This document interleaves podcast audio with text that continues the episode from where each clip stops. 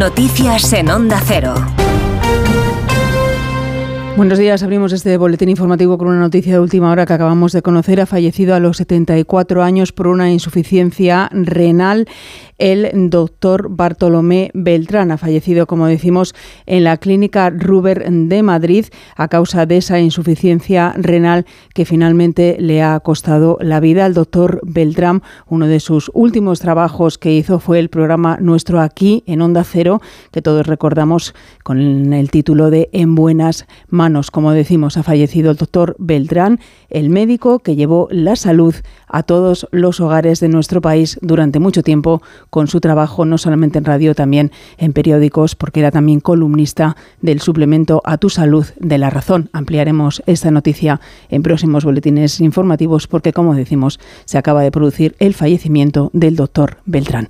Seguimos con más información, crónica de sucesos también hasta ahora. La Policía Nacional ha desarticulado una de las organizaciones criminales de origen albanés más activas dedicada al tráfico de cocaína. Hay 17 personas detenidas. Ampliamos datos con Carlos León. Sí, se han incautado más de 800 kilos de cocaína y se han intervenido 226.500 euros en efectivo, tres dispositivos de detección de aparatos electrónicos GPS, 13 vehículos y dos inhibidores. Entre los detenidos se encuentra el cabecilla de la organización criminal, como nos ha contado Ana Ramón, portavoz de la Policía Nacional. Los agentes han incautado más de 820 kilos de cocaína y han detenido a 17 personas, entre las que se encuentra el líder de la organización, conocido por sus contactos en Latinoamérica Europa y Dubái.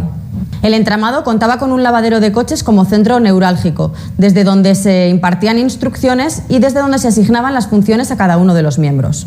La operación ha supuesto un duro golpe a las organizaciones de esta, que están asentadas en nuestro país, en las organizaciones del Este, logrando la completa desarticulación de este grupo. A los detenidos se les imputa delitos de pertenencia a organización criminal, tráfico de drogas, blanqueo de capitales y atentado a agentes de la autoridad. Además, la Guardia Civil ha desmantelado un laboratorio clandestino oculto en una nave industrial de Manilva, en Málaga, donde se elaboraban productos cosméticos y alimenticios derivados del cannabis con alto contenido en CBD destinados a comercializarse ilegalmente. El responsable del laboratorio ha sido detenido, enviado a prisión por un delito de tráfico de drogas. Y además en Barcelona, en el municipio de Vic, han asaltado una empresa de limpieza embistiéndola con un coche. La investigación sigue abierta. Onda Cero Barcelona, Gerard Sanz. Susto mayúsculo en la localidad de Caldetenas, en Vic, después de que varias personas asaltaran un polígono propiedad de una pequeña empresa de limpieza, embistiendo la entrada con su coche. El coche accedió dando marcha atrás y de él salieron tres hombres encapuchados y armados, según relataron los testigos a los Mossos de Escuadra, que siguen con la investigación.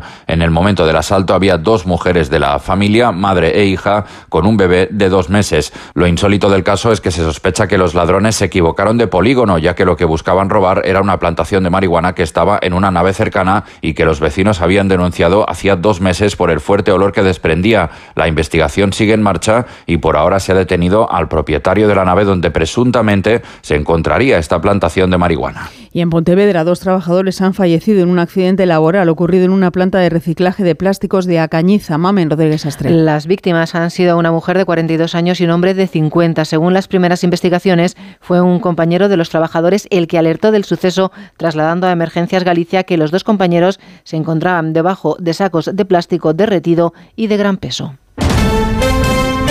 Deportes con este Rodríguez. Comenzamos en Doha, donde la selección masculina de waterpolo se enfrenta a Francia por el bronce en el Mundial. Estamos al borde del descanso y España gana 9 a 4. Si conquistamos este bronce, igualando al conquistado por las chicas de Mikioka ayer, España llegaría a las 10 medallas, su máximo histórico en unos mundiales de natación, gracias también al oro de Hugo González en los 200 espalda. Tras el Real Madrid-Valencia Basket, Barça y Tenerife disputarán hoy la segunda semifinal de la Copa del Rey de baloncesto. Sufrida victoria azulgrana sobre Manresa, los canarios tumbaron al vigente campeón Unicaja 83-91. Jaime Fernández, base del Tenerife, en Radio Estadio Noche.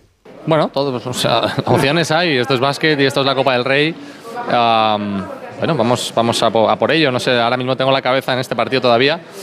Pero, pero, pero bueno, vamos a, vamos a por al Barça o al equipo que, que tocase. ¿no? Yo creo que podemos competir y vamos a intentarlo. Y la jornada de liga comenzaba con el empate 1 entre Villarreal y Getafe y se juegan cuatro encuentros más. Atlético de Madrid Las Palmas, Osasuna Cádiz, Celta Barcelona y Valencia Sevilla y Alcaraz supera a Babasori para acceder 7-6-6-1 a las semifinales del torneo de Buenos Aires donde se medirá al chileno Nicolás Jarry. Y recordamos esa noticia con la que abríamos este boletín informativo. Ha fallecido en la clínica Ruber de Madrid el doctor Bartolomé Beltrán a los 74 años a causa de una insuficiencia renal. Recordamos que Beltrán fue uno de los pioneros en la divulgación de asuntos sanitarios a través de diferentes programas de éxito, tanto en radio como en televisión. Recordamos además ese último trabajo que hacía aquí, en esta cadena, en Onda Cero, ese programa de salud en buenas manos. Volvemos con más información a partir de las 11 de la mañana a las 10 en Canarias y en nuestra página web onda0.es siguen con cantidad